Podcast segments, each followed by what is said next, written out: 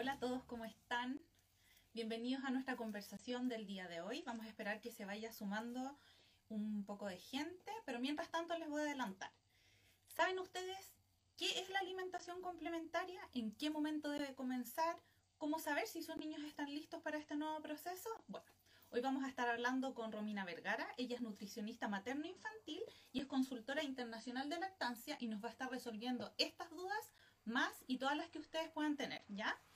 Así que todos bienvenidos a sumarse. Si tienen dudas, por supuesto, nos van contando. La idea es que todos vayamos aprendiendo y que lo hagamos de la mejor forma para los niños, ¿ya? Vamos a invitar ahora a la Romy a que se sume a nuestra conversación. Vamos a buscarla. Y chiquillos, si ustedes saben, si tienen alguna duda, lo que sea, por supuesto, nos van comentando, ¿ya? Vayan pensando mientras tanto ustedes también ahí qué dudas pueden tener de la alimentación complementaria, si conocen o no el concepto. Ahí está, ¿cómo estás, Romy? Hola Nati, bien, ¿y tú cómo estás? Bien, bienvenida a nuestra conversación del día de hoy. Les estaba comentando acá un poco a los seguidores que tenemos un tema eh, súper importante Mm. para todos los papás que están en, este, en esta etapa de transición, ¿cierto? Que van a comenzar el tema de la alimentación complementaria, ¿verdad? Y para poder, para poder comenzar este tema, Romy, ¿por qué es tan importante eh, la correcta nutrición en los primeros mil días de vida del bebé? Perfecto. Bueno, primero que todo quiero agradecer esta invitación, ¿ya? Lo encuentro súper entretenido de que podamos conversar acerca de la nutrición, ¿cierto? Los primeros mil primeros días, eh, particularmente porque es una etapa clave de intervención en salud, es una etapa donde podemos lograr grandes beneficios, ¿cierto? A corto y a largo plazo en la salud de estos eh, lactantes. Por lo tanto, los mil primeros días contemplan principalmente eh, 270 días de la gestación, los primeros 365 días del primer año de vida y los segundos 365 días del segundo año de vida. ¿Ya? Esto en el fondo hace un ciclo completo de la importancia de la nutrición desde el embarazo, desde la gestación, hasta los dos primeros años de vida de este lactante. ¿Ya? ¿Y por qué es tan importante? Particularmente porque en esta etapa es donde se forman órganos y sistemas, donde maduran también eh, fuera del útero nuestros órganos y sistemas, sobre todo nuestro intestino. Eh, por lo tanto, la nutrición es un factor clave.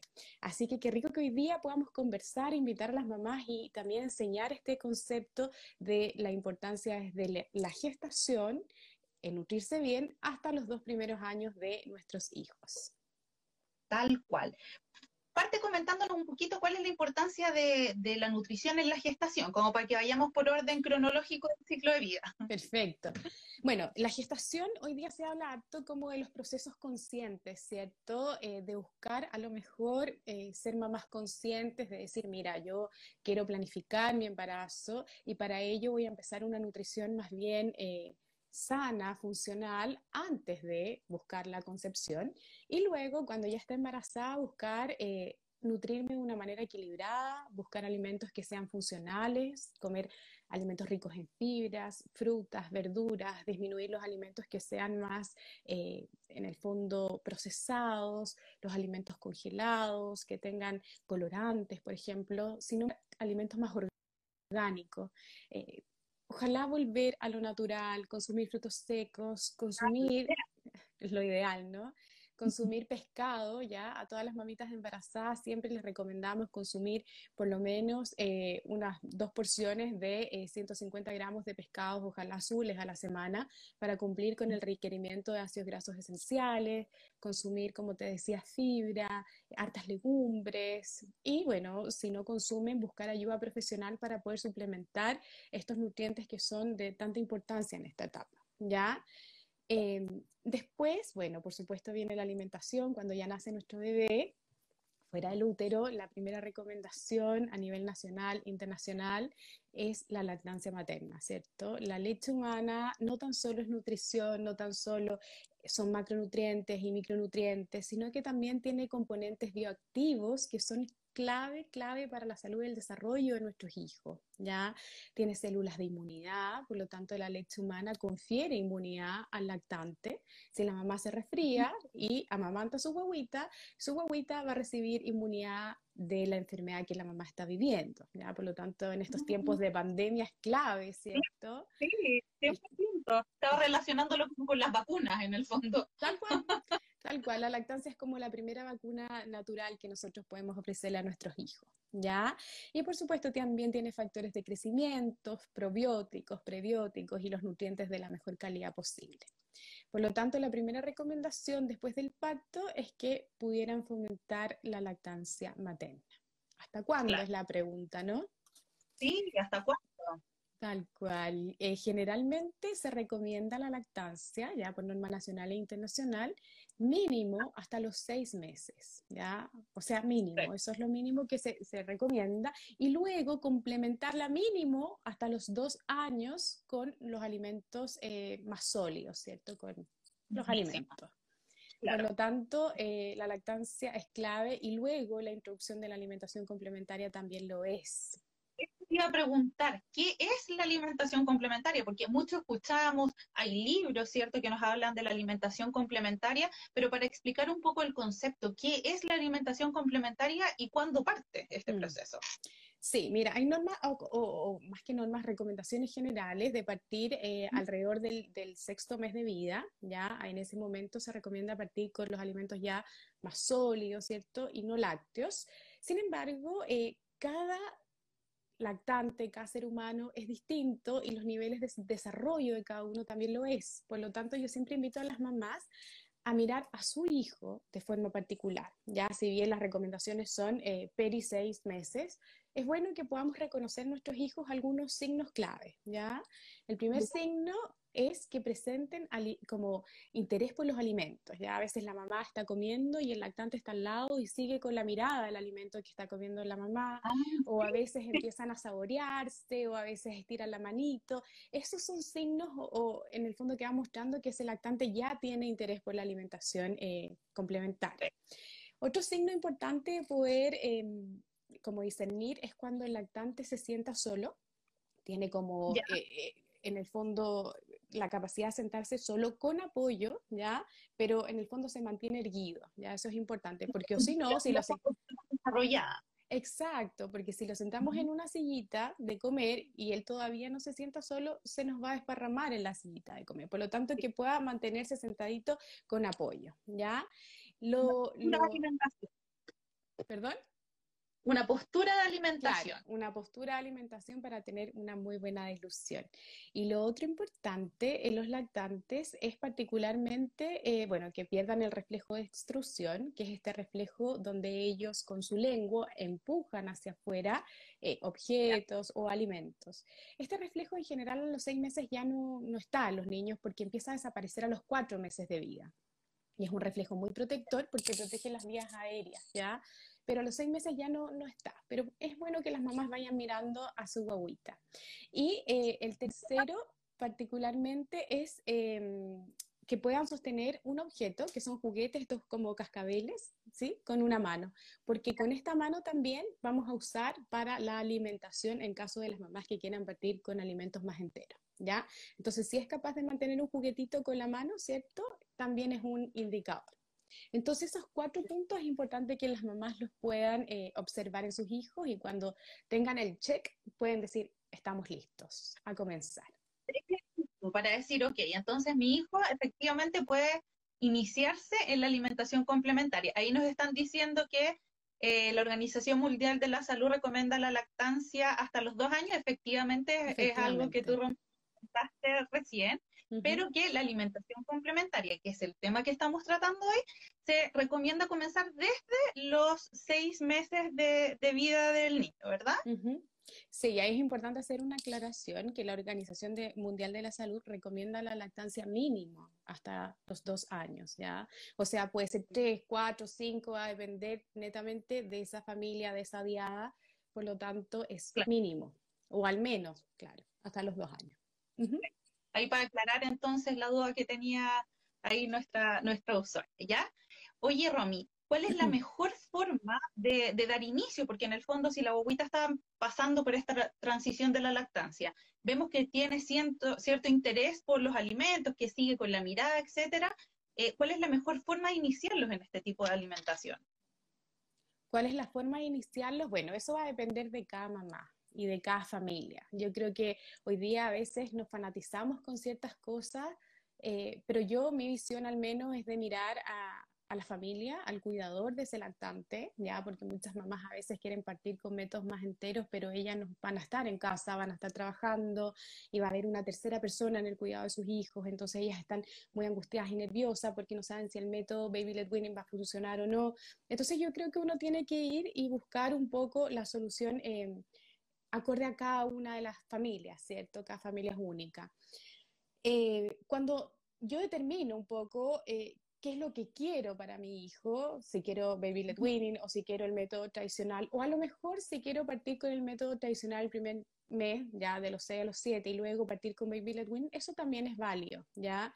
Y lo más importante entender que los niños con baby led weaning igual comen papillas, ¿ya? O sopas puré, o sea, no son Para diferenciar los conceptos. Ya. Entonces, en el fondo, como para aclarar un poco lo primero, es tener en cuenta el contexto de cada familia. ¿Quién va a ser el adulto a cargo de la alimentación de ese niño? Eh, ¿Qué preparación tiene ese adulto? Si es la mamá, fantástico. Si no es la mamá, trabajamos con ese cuidador para poder, eh, en el fondo, educarlo, acompañarlo, etcétera. ¿Ya? El, por supuesto, por supuesto. Entonces el baby led weaning en general a mí me encanta porque encuentro que a veces los procesos naturales se pasan por alto, ¿ya? Y el baby led weaning viene a rescatar un poco la autorregulación alimentaria de ese lactante, ¿ya? Se llama un poco como alimentación de autorregulación o también le llaman como alimentación a demanda, lo puedes encontrar con todos estos nombres, porque lo que hace este método es respetar el, en el fondo el ciclo o el periodo de hambre-saciedad de ese lactante, ¿ya? Por eso él va, es el que regula cuánto come, qué come, cuánto deja, etcétera. En el método tradicional esto no funciona así porque es una papilla, ¿cierto? Es una cuchara y es el adulto quien regula qué cantidad de alimentos. Exacto, qué cantidad entrega a este lactante. Entonces, esa sería como la gran diferencia, ¿ya? Que uno respeta el ritmo de hambre saciada del lactante. Segundo, el baby led weaning se presenta con ciertos alimentos que los vamos a conversar más adelante. Em, no todos los alimentos se pueden usar en baby led weaning, ¿cierto? Eh, por sus texturas principalmente, em, pero sí se usan ciertos alimentos de forma más entera, en bastones, en croquetas, en bolitas, ¿cierto? Ah, no te los adelanto. Queríamos saber primero la diferencia de estos dos tipos de alimentación y después vamos a entrar un poquito más en detalle en esta otra. Primero, pensemos en la alimentación complementaria eh, como base, ya en general, como pasando de la lactancia a otro, a otro tipo de alimentación. Por ejemplo, a los papás, ¿se les puede hacer algún tipo de introducción para poder eh, comenzar esta nueva etapa de alimentación del bebé, que no, no es tan sencillo, porque uno sabe la, lactancia, claro, mm. se les da la leche, etcétera. Pero los papás, ¿qué tipo de preparación tienen que tener para comenzar en esta, en esta nueva forma de alimentación? Ah, yo creo que siempre los papás necesitamos apoyo. O sea, yo soy mamá de dos y uno siempre necesita apoyo. La lactancia requiere de mucho apoyo y por eso, gracias a Dios, cada vez hay más consultoras internacionales. Y la alimentación complementaria eh, también, o sea, Particularmente es importante educar a los papás de que la alimentación no es tan solo nutrición, ya sobre todo la alimentación complementaria. ¿Por qué? Porque la alimentación complementaria activa la estimulación a través de descubrir por el tacto, por el gusto, por el olfato todos los alimentos que me rodean y por supuesto por el gusto, que es la palatividad, los, sabores distintos de los alimentos. Entonces cuando yo parto de otra forma, desde otro lugar, desde otra forma, por lo tanto la alimentación complementaria es un hito importante en el desarrollo de nuestros hijos. ¿Ya? Porque no tan solo es nutrición, sino que vamos a trabajar motricidad, coordinación, vamos a trabajar eh, estimulación, vamos a trabajar el tocar texturas, el investigar, vamos a trabajar el conocer y asociar ciertos colores y texturas a ciertos sabores, ¿cierto? Que hoy eh, percibiendo. Por lo tanto, es una etapa muy bonita que si la acompañamos de, de forma amorosa y de forma informada, por supuesto, eh, se hace mucho más entretenida, ¿ya? La primera recomendación que yo doy a los papás es que la alimentación tiene que ser en un ambiente amable, amoroso y respetuoso, ¿ya? Idealmente sacar los distractores, ya la tele, el iPad, los juguetes, idealmente no estar estresado, ¿cierto? Como, oye, te tienes que comer la papilla, chuta, que no la come, que le abro la boca, ya, eso no, ya, eso por favor, no lo hagan. lo hagan también Tal cual. Y lo otro importante es tener una postura neutra, ¿ya? Yo ofrezco los alimentos y soy amorosa, pero soy neutra, no, uh, no trato como de eh, llevar a cabo mi propia voluntad. ¿Por qué? Porque esto siempre repercute. Si yo cada vez que mi hijo se va a alimentar estoy nerviosa, estresada, trato de darle el alimento, o lo estoy limpiando constantemente, o si estoy con Baby Led Winning, estoy como tratando de limpiar lo que cae al suelo, lo que cae entre medio de la sillita de comer, probablemente mi hijo va a asociar a una mamá enojada y estresada con el momento de la alimentación. ¿Ya? Entonces, para él Claro, para él o para ella va a ser un momento de estrés el momento de alimentarse y eso es lo que no queremos. Queremos que todos disfruten, ¿ya? Y por eso también se llama alimentación complementaria, porque sigue siendo complementaria a la lactancia. O sea, el principal alimento, el primer año de vida, sigue siendo la leche materna, ¿ya? Y la alimentación va complementando, vamos descubriendo, vamos en el fondo experimentando. De hecho, yo le digo a las mamás que parten con el método. Se cruzan tal cual. Y ya al año de vida es cuando la alimentación del hogar o la alimentación complementaria empieza a ganar como más protagonismo, ¿ya? Pero dentro del primer año, no estresarse, si no comió, ofrecer pecho, eh, y en el fondo vivirlo como un proceso que es parte del desarrollo también de nuestros hijos, que es parte de nuestra cultura y que hoy día estamos invitando a nuestros hijos a, empaparse de la cultura de nosotros. Ojalá nos vieran comer, ojalá pudiéramos acomodar los horarios para que todos comiéramos en un horario similar, ¿cierto? Ser modeladores de nuestros hijos, etcétera, etcétera. También es importante eh, como papá saber de que la alimentación complementaria en el fondo se le abre un nuevo ciclo de alimentación a los niños y que es algo que no conocen. Entonces es totalmente normal que escupan comida, que no quieran al comienzo, porque es algo que no conocen, son texturas nuevas, son sabores, son olores, o sea, al comienzo es súper normal que generen quizás un poquito de rechazo, pero después de poquito se van a ir también eh, acostumbrando a este tipo de alimentación, a recibir mm. texturas diferentes, y también van a ir manifestando sus preferencias, ¿cierto? Pero en base a esto, ¿cuáles son los elementos, o sea, alimentos, perdón, eh, ideales para comenzar este tipo de alimentación? Porque me imagino que no cualquiera sirve, ¿verdad? Eh, hablando particularmente de Baby Led Winning o como alimentación complementaria en general. ¿De Baby Led Winning? En general. Ya. Alimentación complementaria en general, bueno, siempre se parte con un hidrato de carbono, que puede ser arroz, papa, puede ser avena, quinoa, cuscús, ya arroz integral, fideitos integrales, ¿cierto? Para darle el sustento, el sustento energético a esa papilla y también se parte con el alimento rico en proteína y hierro, que puede ser eh, carnes idealmente sin marinar, ¿cierto? Para pollo, pavo y vacuno, ojalá lo más libre de eh, químicos posible.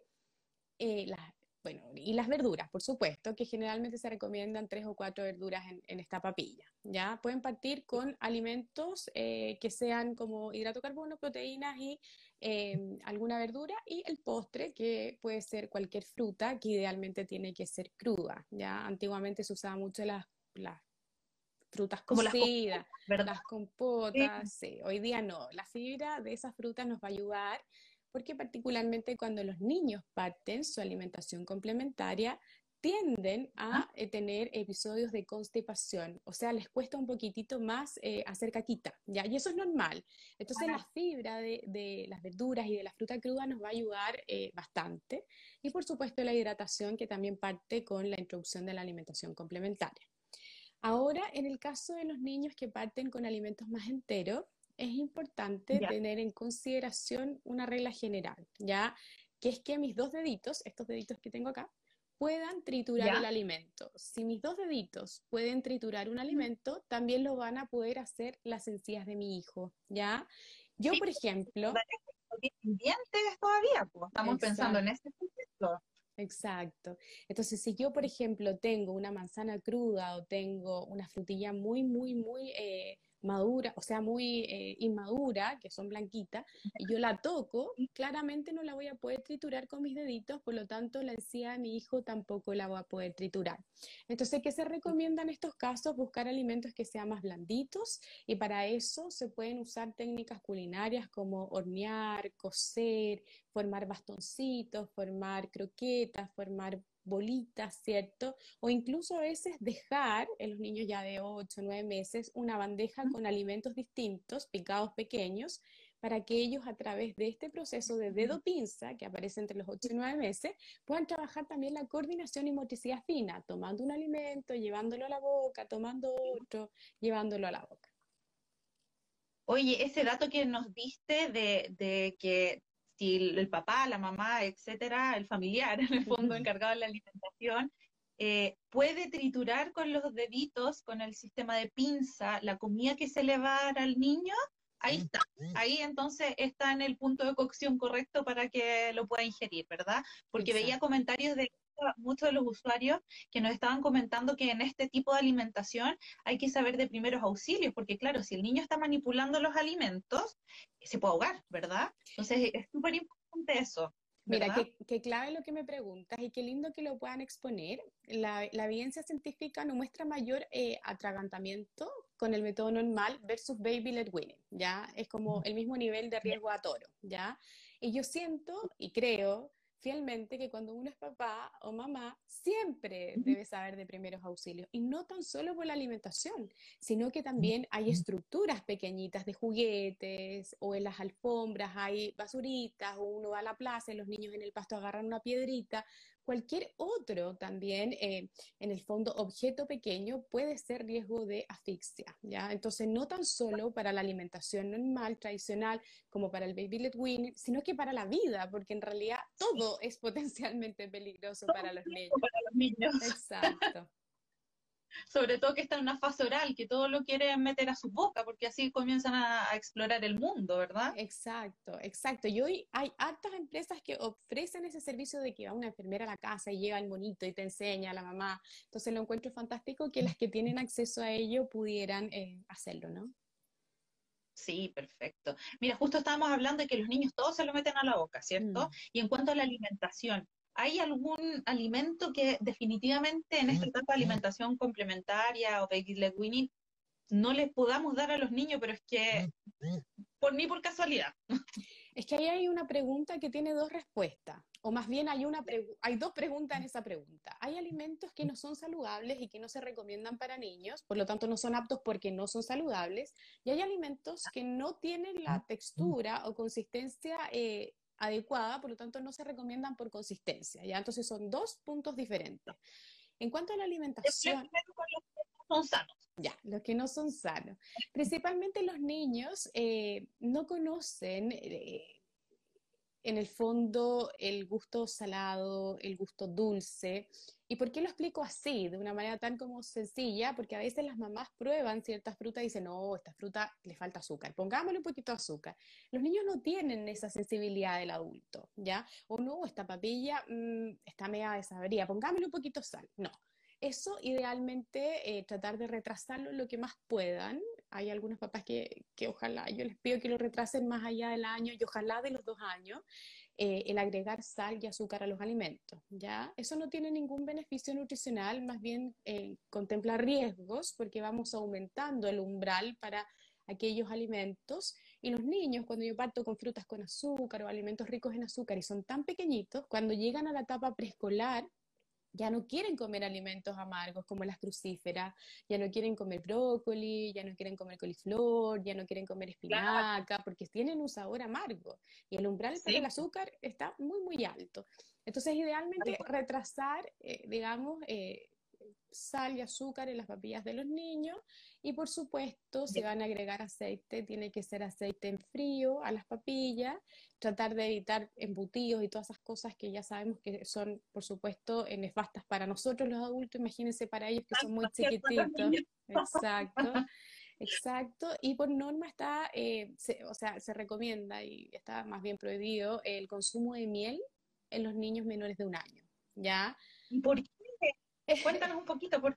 Eso particularmente por el riesgo de eh, botulismo, ya se ha visto como estudios eh, en niños menores a, 23 meses que eh, al tras el consumo de miel han tenido la enfermedad por Clostridium botulinum, por lo tanto es muy importante retrasar el consumo de miel para niños que sean mayores de un año, ¿ya?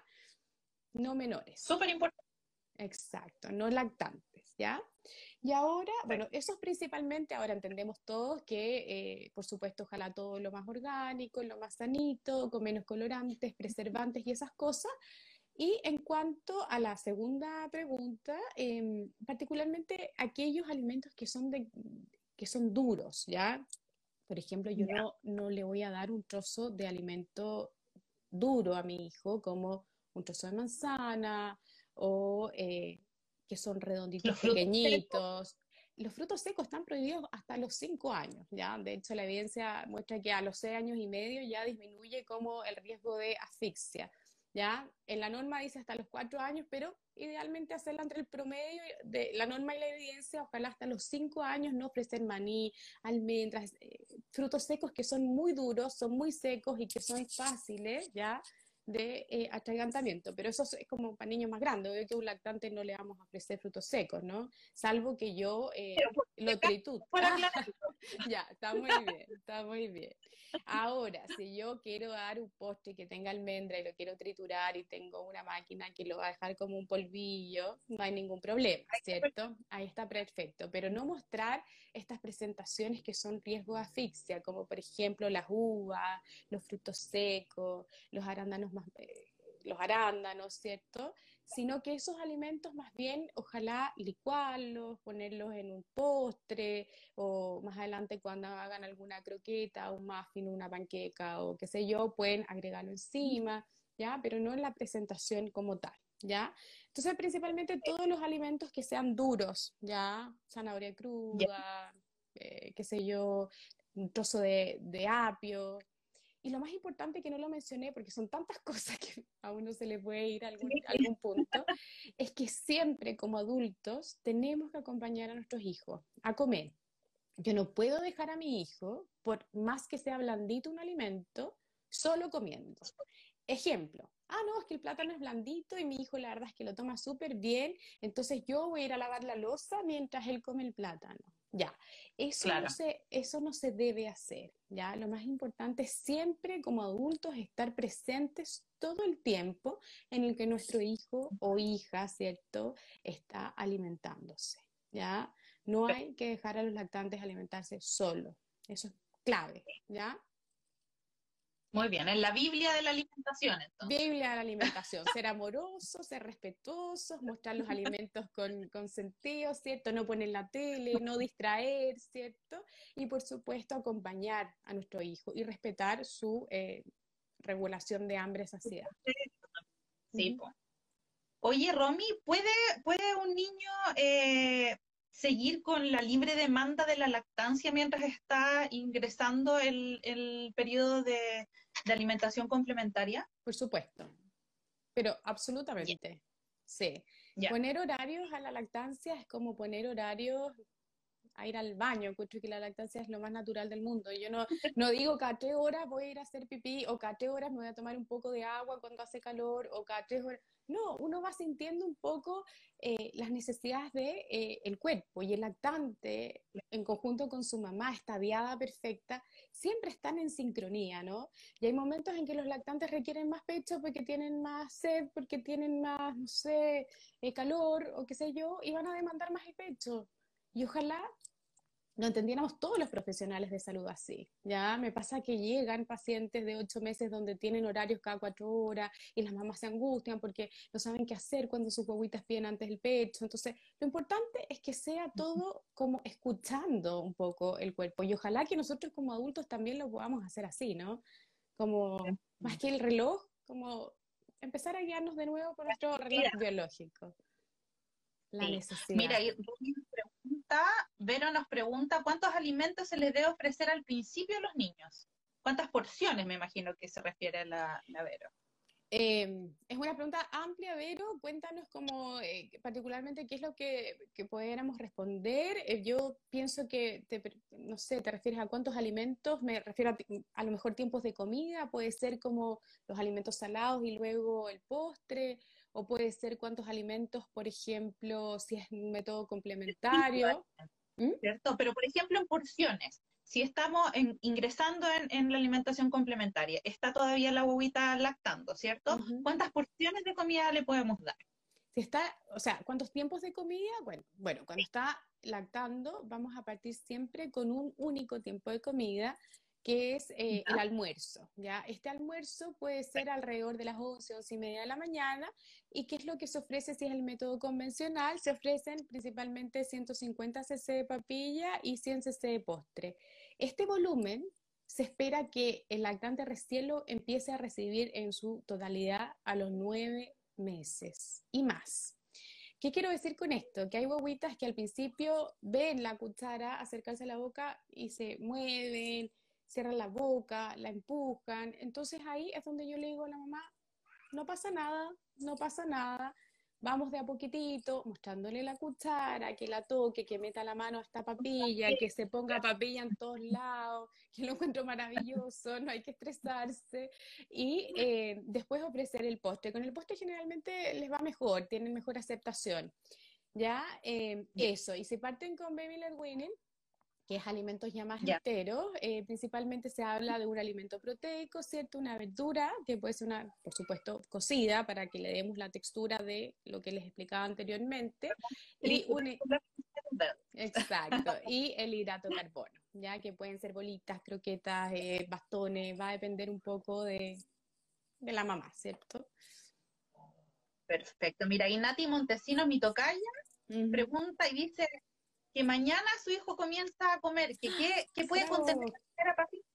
Justo, mira, le vamos a salvar la primera comida. Dice comenzará a comer mañana. Bueno, primero yo le preguntaría a la Nati si su guaguita ha presentado algún tipo de alergia alimentaria antes de este momento. Es decir, si tú le das pecho, por ejemplo, tuvo alergia a la proteína leche de vaca o tuvo alergia alimentaria múltiple o hasta el momento van súper bien con la alimentación láctea. Si van súper bien, nos vamos a poner el caso de que van súper bien y que no ha tenido alergia y que ella quiere partir con la papilla, principalmente debes escoger un hidrato de carbono, ¿ya? Que puede ser cualquiera de los que te mencioné, ¿ya? Puede ser arroz, puede ser quinoa, puede ser eh, eh fideos, eh, puede ser cabitos de ángel, ¿ya? Puedes agregar eh, también una porción proteica, que puede ser pollito sin marinar, y agregar dos verduras. Yo siempre parto con dos verduras en general, que es zapallo camote, que a las huevas le encanta porque es más dulcecito, y con uno que sea un poquitito como más amarguito que puede ser acelga o espinaca, ¿ya? Recuerden que siempre hay que agregar a esta papilla una cucharadita de aceite en crudo o en frío, ¿ya? Yo ahí recomiendo algunos aceites que no les vamos a recomendar ahora porque es publicidad, pero es importante que lo puedan agregar en crudo, es decir, todos los eh, alimentos de esta papilla se preparan en agüita, hierven, luego se eh, licúan y cuando se va a servir tibia, no hirviendo ni caliente, al, lactante se agrega esta cucharadita de aceite. Y el postre, bueno, generalmente tú puedes partir con el postre que, tengas en casa, no sé, eh, todavía frutillas, puedes licuar una frutilla eh, con arándanos, o si tienes plátano, puedes moler medio plátano, si tienes manzana, puedes rayarla muy finita, ¿ya? O puedes licuarla, eh, durazno, el alimento particularmente que tengas a mano. Buenísimo. Oye, eh, Romy, ahí está viendo también que nos estaban preguntando las frutas que pueden comer en el Perdón, las frutas que pueden comer en el postre. Bueno. ¿Qué tipo de frutas pueden comer en el postre. Si no hay antecedentes de alergia alimentaria previa, ¿cierto? Em, puede comer toda la fruta, o sea, puede comer mango, a las guaguas les encanta el mango, a los pacientes les encanta, les encanta el mango. Están ¿A quién no? ¿A quién no le gusta? Tal cual, tal cual. Ahora hay también como unas eh, mallitas donde puedes meter la fruta y ellos como que la van comiendo solitos, ya eh, son bastante... ¿Recomendables bueno. esas mallitas? ¿Cómo? ¿Son recomendables esas mallitas? Sí, la verdad es que a ellos les gusta bastante. Que puede tener alguna pepita o algo, entonces así eh, es mucho más seguro también, ¿verdad? Sí, por supuesto, es mucho más seguro y por ejemplo las mandarinas o clementinas que son jugosas a, la- a los guaguitos les encanta, o sea, chupan la mallita ahí porque sale todo el juguito, pero en general todas Sí. las frutas, ¿ya? Todas las frutas en general, o sea, no te diría que hay como frutas prohibidas, eh, siempre y cuando las ofrezcamos, las puedas ofrecer, digamos, en el, en el formato que corresponde, ¿ya? Perfecto. O sea, ahí vamos a volver a repetir lo que nos habías dicho en un comienzo, que hay que fijarse de que el alimento que se le da al bebé debe el papá, la mamá, el familiar encargado de la alimentación, capaz de triturarlo con el movimiento de pinza, ¿ya? Mm. Si es así, entonces va a poder ingerir ese alimento de forma segura y vamos a evitar un riesgo de atragantamiento. Y además evitar ofrecer los formatos redonditos, ¿cierto? Yo no le voy a ofrecer una- un trozo de uva, o sea, una uva entera, ¿cierto? Sino que más bien la voy a picar o la voy a licuar, va a depender cómo la quiera preparar el papá, pero nada que sea en formato redondito entero, porque eso también es de riesgo. Perfecto. Mira, ahí la Cindy dice, los productos, productos infantis son lo máximo. Gracias por porque en verdad trabajamos mucho para que sus bebés tengan la mejor calidad y seguridad en todo tipo, ya sea en transporte, alimentación, etc. Nati, me gustaría decir una cosa que no, no sé si la dije entre tantas cosas que he dicho, pero que es clave un poco que las bobitas cuando empiecen a comer eh, su alimentación tengan eh, un lugar físico adecuado para hacerlo, ¿ya? ¿A qué me refiero con esto? Que ojalá tengan una sillita que les pudiera dar em, un poco de eh, firmeza o respaldo a su espalda, ¿cierto? Ojalá le dé apoyo a sus pies para que se sientan contenidos. La bandeja idealmente quede como a esta altura del pecho para que ellos puedan alimentarse de manera fácil, no estén ni tan arriba ni tan abajo que les incomode. Y en el caso de aquellas madres que no quieran tener sillitas, hay también como no, no sé, como sillas para poner en, en, las sillas normales, ¿cierto? Lo importante es fijarse que eso, eso, muchas gracias. Entonces usarlas también y fijar que dé apoyo a los pies y a la espalda de este lactante y que la mesa de casa quede también más o menos a esta altura donde se ve, eh, más que tan arriba ni tan abajo, para que eh, esté confortado este bebé lactante comiendo su alimentación complementaria.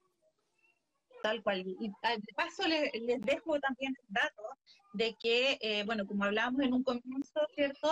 Nosotros vamos a, primeramente, que los niños pueden comenzar con la alimentación complementaria cuando sean capaces de sentarse solitos, ¿cierto? Es uno de los puntos. Entonces, ahí tenerle un espacio adecuado para alimentarse, que podría ser una silla o un booster. Y ojo, las personas que quieran elegir una silla para alimentación de los bebés, fíjense también de ponerla en una superficie que sea firme, ¿ya? Es muy importante que la silla se pueda deslizar, etcétera, eh, que sea un lugar seguro para que el niño se pueda alimentar de forma tranquila, independiente, que uno siempre tenga que estar ahí mirando y supervisando la alimentación del menor. ¿ya? Mm. Eso es importante también como datito. Eso, es clave, es clave. Bueno, y aparte eh, es como no mantenerse solo, ¿cierto? Sino que mantenerse sentado con apoyo, porque hay muchos que no to- todavía no, no pueden solitos a esa edad. Entonces, todos los papás tienen que estar eh, súper atentos al desarrollo de los niños, porque como de- decíamos anteriormente también, todos los niños son diferentes, ¿ya? Mm, Eh, hay medidas obviamente que están estandarizadas porque es un, es un promedio, pero siempre es importante ir guiándose con la opinión de los expertos para ver si el desarrollo del niño está siendo el correcto para cumplir con estos tiempos. Oye, Romy, ¿en qué momento se termina la alimentación complementaria de un niño? O sea, como decíamos al principio, la alimentación complementaria siempre se habla que es en los niños menores de un año, ¿ya? ¿Por qué se llama complementaria? Porque es complementaria a la alimentación láctea, ¿ya? que ojalá fuera leche materna, ¿no? Y después del año de vida, del primero al segundo año, la alimentación del hogar o la alimentación que llamábamos complementaria empieza a adquirir un poquitito más de protagonismo, ¿ya? Tanto nutricionalmente como también socialmente en la vida de estos eh, lactantes. Perfecto. Y en cuanto a los artículos, porque, claro, ahí ya empezamos a, dejar un poco de lado, ¿cierto?, la lactancia y si va a comer papillas o va a tener otro tipo de alimentación, vamos a necesitar ciertos artículos pensados en las necesidades de los niños, ¿verdad? ¿Cuáles serían los artículos recomendados que hay que tener para comenzar la alimentación complementaria? Mm. Bueno, el primer artículo es el que ya conversamos, idealmente un lugar, ya apto, una sillita o un booster, ¿se llama? ¿No? ¿Booster? ¿Cómo, se llama? Ya, muy bien.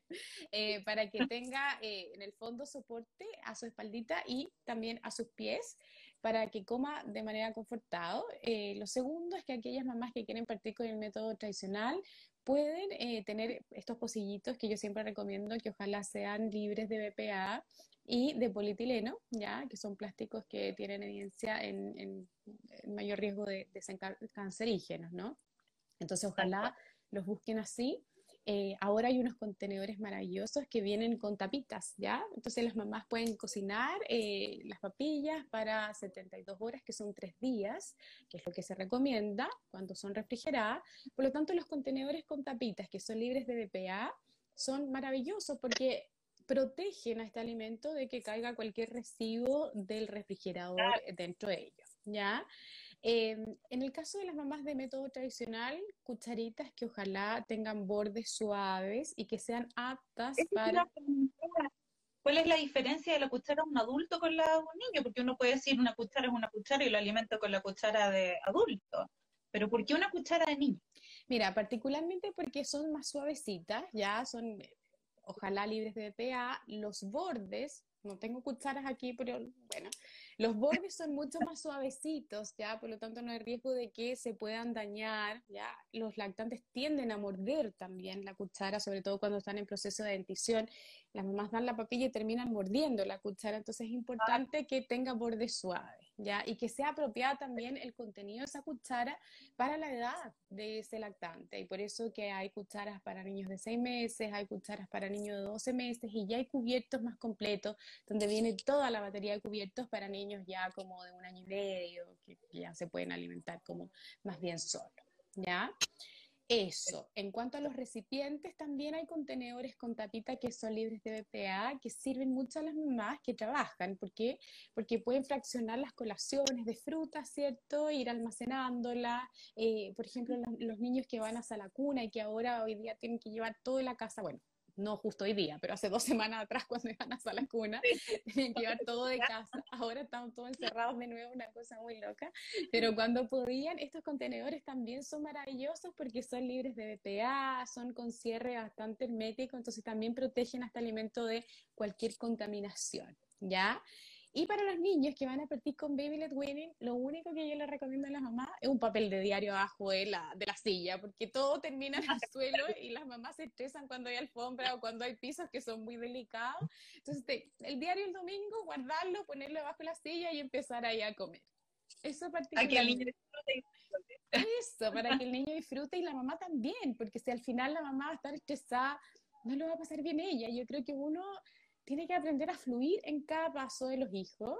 Em, siempre es un desafío ser mamá, siempre uno se cuestiona muchas cosas y aprende día a día, pero lo importante es aprender desde este disfrute como hacémoslo bien en el, en el proceso, eso. Tal cual. Más encima que no hay nada más rico que disfrutar con los niños hasta esta etapa donde están aprendiendo, que además se va tan rápido, o sea, crecen demasiado rápido, hay que disfrutar, tomarlo con un poco de calma y de a poquito todo se va a ir solucionando, ¿verdad?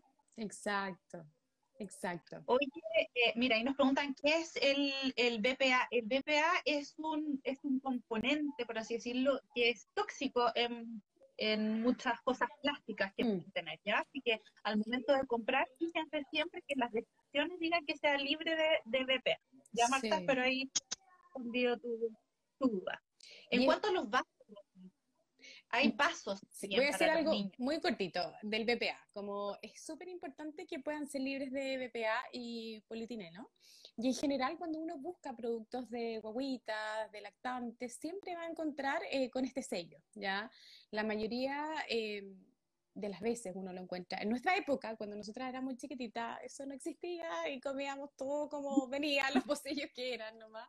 Pero hoy día casi todos vienen, ¿ya? Para que pongan ojo ahí. Y en cuanto a los vasitos, me preguntaste, eh, es todo un desafío los vasitos, ¿ya? Porque hay dos tipos de niños.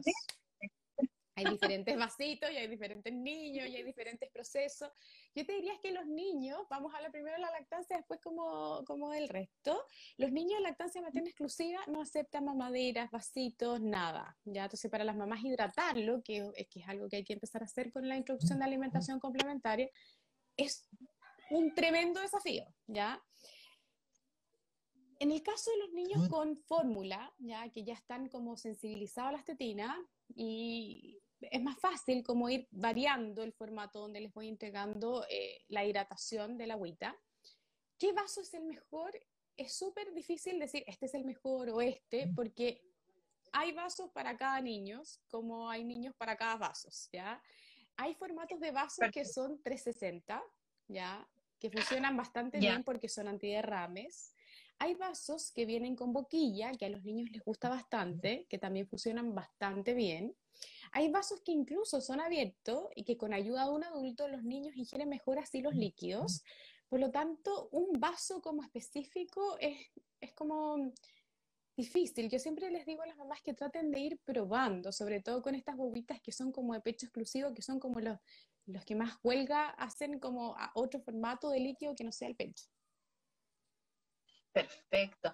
Mire, y de paso les comento, estamos, ah, como ustedes pueden ver, todas las personas, eh, estamos haciendo este live junto a Twist Shake Chile, que es una marca que en Infanti vendemos, que justamente tienen eh, una, una variedad preciosa de, de, artículos que les van a facilitar 100% la alimentación complementaria. O sea, hay unas botellitas, unos vasitos para diferentes etapas de los niños, hay platitos, hay unos mats para que los platitos no se deslicen, mm. sí que los pueden encontrar, bueno, en tiendas Infanti, que ahora están cerradas, pero no en todos los lugares, las pueden encontrar en tiendas Infanti, y también en www.infanti.cl, ya, que tienen unos colores, o sea, preciosos, son como diseños súper minimalistas, eh, sí que están todos invitados a conocer los productos, también los vamos a ir mostrando en nuestras redes sociales, sino también las pueden ver en Twist Shake Chile directamente para que los conozcan porque son preciosos y además, por supuesto, son libres de, de Eso, muy bien,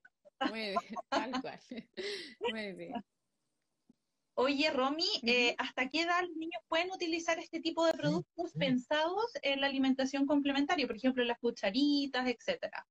Es que va a depender, porque hay platitos para, para cada etapa, ¿ya? Em, hay platitos que son para comenzar la alimentación complementaria, ¿ya? Por ejemplo, dar un puré, qué sé yo, legumbres, estos con tapitas que yo te comentaba, que son antiderrame, que claramente eso los vamos a ocupar el primer año de vida, ¿ya? Pero después hay platitos que vienen con distintos compartimentos, ya donde en uno pongo el hidrato de carbono, la proteína con las verduras, en otro pongo la fruta. Hay cucharitas que son también para niños eh, que están partiendo su alimentación complementaria, ya con seis meses, y hay otras que son para 12 meses, y después tenemos el set de cubierto que es para niños ya más grandes, entre un año 4 y un año 6. Por lo tanto, em, va a depender la edad del niño qué producto yo voy a elegir pero la verdad es que idealmente usarlo en la etapa preescolar, ya sobre todo estos platitos, porque es muy fácil para las mamás calcular las porciones. Cuando nosotros no tenemos esta visión o, o, nos perdemos un poco, pasa que uno ve el plato del adulto y ve el plato del niño preescolar y es muy parecido. Entonces nosotros tenemos, entonces nosotros tenemos hoy cifras de obesidad infantil bastante importantes. Entonces, para aquellas mamás que no sepan las porciones o estén eh, más bien como eh, complicadas con cuánto darle a su hijo preescolar, sobre todo que son los niños de 2 a, los 5 años, estos platitos funcionan súper bien porque vienen subdivididos en compartimentos pequeños. Claro, mucho más fácil así. Mm, ayuda. Oye, eh, Romy, ¿y ¿hay algún tiempo que uno tenga que cambiar este tipo de, artículos? ¿Tienen como una vida útil? Mira, en general, estos artículos cuando son de buena calidad desde un comienzo te pueden durar la vida entera. Y eso yo lo viví también como mamá, porque los pocillos que mis hijos ocupaban a los seis meses, hoy día mi hija mayor tiene cinco años y medio, todavía los tenemos como nuevos. Entonces yo creo que eso va a depender netamente del producto. ¿ya? Si tú compras un producto de calidad, bueno, libre de BPA desde un comienzo, ese producto te puede durar mucho tiempo. Ahora, si compramos algo que no es tan eh, de calidad, no, no lo sé. ¿ya? Pero empíricamente te diría que a mí me ha durado mucho rato.